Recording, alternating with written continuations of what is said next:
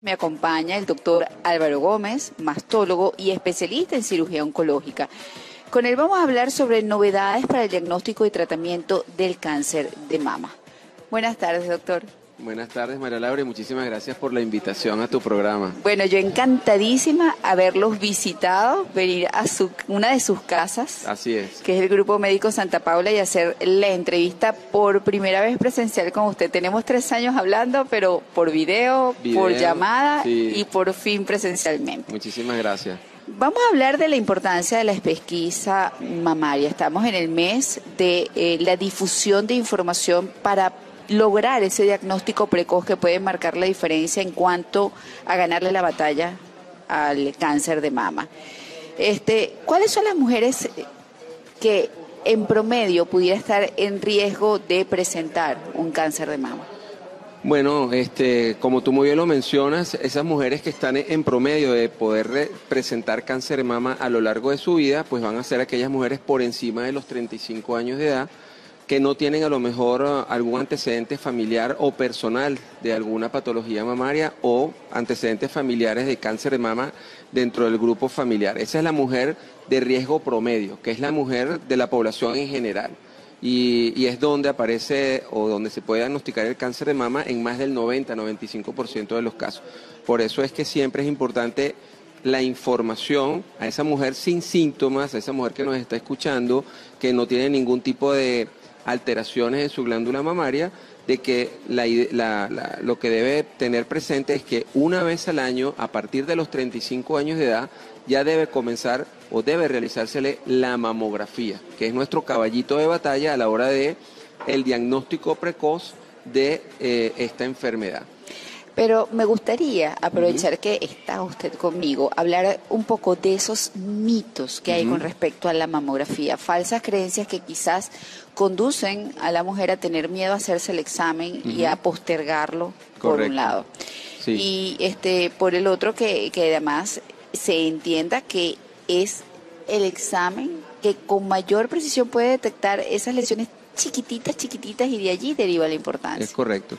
Bueno, empezando por el final, eh, ese tema de tócate así siempre ha sido muy bueno, ¿verdad? Siempre llegó a, eh, caló el mensaje. Caló el mensaje del autoexamen mamario. Pero como tú muy bien lo mencionas, la idea es diagnosticar la enfermedad cuando no se toca, cuando no se palpa. Y para poder lograr eso hay que realizarse un estudio de imágenes que es la mamografía, que aunque es un estudio radiológico que emite radiaciones, no crea o no le causa peligro o no va a tener peligro la mujer eh, durante su vida por haber sido eh, irradiado la glándula mamaria. Entonces, eh, el diagnóstico de esa lesión, cuando no se toca, cuando no se palpa, en esa mujer de riesgo promedio, que es cualquier mujer que nosotros estamos viendo el día a día en nuestra casa, en nuestro grupo familiar, en nuestro grupo de trabajo, es hacerle entender que esa mamografía es la que le va a permitir al médico diagnosticar la enfermedad cuando es milimétrica, cuando no se toca y lo hacemos a partir de los 35 años de edad porque es el momento en el cual la densidad de la glándula mamaria permite que el estudio radiológico se pueda mm, de alguna manera obtener este, imágenes y por supuesto es esa mujer que a lo largo de su vida puede desarrollar, por ejemplo, a nivel mundial, una de cada ocho mujeres puede desarrollar cáncer de mama. Eh, la mamografía no evita, eso es importante que se que cale en, las que nos están, las mujeres que nos están escuchando, no evita la enfermedad, pero sí nos permite diagnosticarla cuando no se toca, cuando no se palpa. Y por eso es que yo hablo de no de prevención, sino de diagnóstico precoz que debe ser el discurso, que es detectar el cáncer en estadios tan tempranos que siempre resulte fácil tratarlo y pues se pueda tener una sobrevida importante como en la mayoría de los casos cuando se diagnostica temprano se logra. Ese es el mensaje, cuando se logra diagnosticar la enfermedad, cuando no se toca, cuando no se palpa, esa paciente se va a curar casi 100% de los casos, sus tratamientos, que ese otro miedo que le da a las mujeres, bueno, me diagnostican el cáncer, ahora qué viene, qué tipo de tratamiento voy a recibir. Aquí, aquí venía y con la pregunta de rigor, se diagnosticó y, lamentablemente se tiene un cáncer de mama chiquito, ¿cómo deciden ustedes el abordaje terapéutico? ¿Quimioterapia primero o cirugía primero y quimioterapia después? Eh, ¿Qué tipo de, terapia? ¿Qué pruebas se hacen más allá después de la mamografía para diagnosticar quizás cuál es el apellido? Sí, el nombre y el apellido del tumor. Del tumor, exacto. Bueno, es, eh, esa pregunta es muy interesante porque eh, el cáncer de mama, si es algo que en lo que hemos aprendido los oncólogos, es que es una enfermedad heterogénea, no es una sola tipo de enfermedad y es una enfermedad que nos permite, desde el punto de vista de diagnóstico y terapéutica, pues como que personalizar el tratamiento, individualizar el tratamiento eh, cuando se diagnostica el cáncer de mama en cada mujer. En cáncer de mama, pues se ha logrado, al hacer un diagnóstico temprano con la mamografía, eh, que los tumores son pequeños y los estadios son tempranos, vamos a tener muy probablemente tratamientos menos tóxicos, vamos a tener cirugías menos mutilantes, vamos a hacer procedimientos más conservadores, va a tener mejor calidad de vida la mujer, menos efectos secundarios con los tratamientos. Eso es lo que hemos aprendido a lo largo del tiempo. Vamos a algo importante, eh, y es que yo sé que dentro del Grupo Médico Santa Paula se están preparando este, unas jornadas especiales no solamente este, ofrecer la posibilidad de una mamografía, sino también de un eco mamario a unos precios súper accesibles, sino que una vez se tenga ese diagnóstico logrado con estas pruebas, hacen, eh, ustedes tienen proyectado hacer unas jornadas para que el médico atienda a esa mujer que recibió el diagnóstico. ¿Cuándo es esto? Bueno, el 14 y el 15 de octubre, aquí en las instalaciones del Grupo Médico Santa Paula, pues toda mujer asintomática, no tienes que tener un síntoma para poder ir al médico o venir a la jornada, simplemente venir a tu pesquisa y a tu prevención. Lo tú le dijiste muy bien, hacer un diagnóstico temprano de cualquier enfermedad mamaria que pueda tener la, paciente. Sí, porque no solamente es un tumor lo que se... Sí, exacto. Es así, Eso es, ese es el otro mensaje que es importante.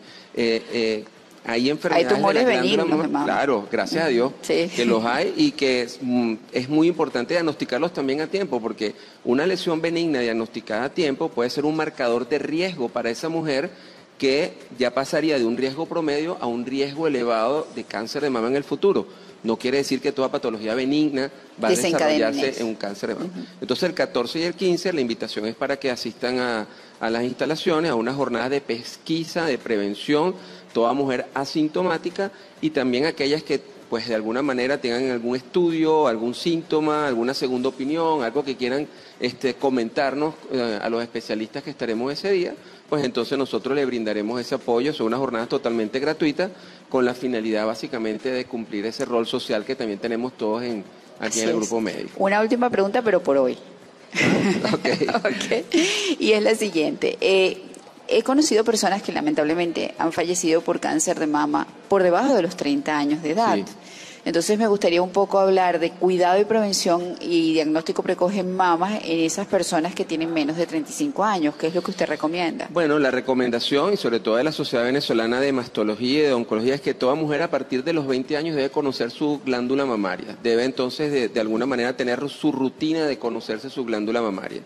A partir de los 20, 25 años, pues puede, dentro de su valoración este, mamaria ginecológica, incluir una ecografía mamaria.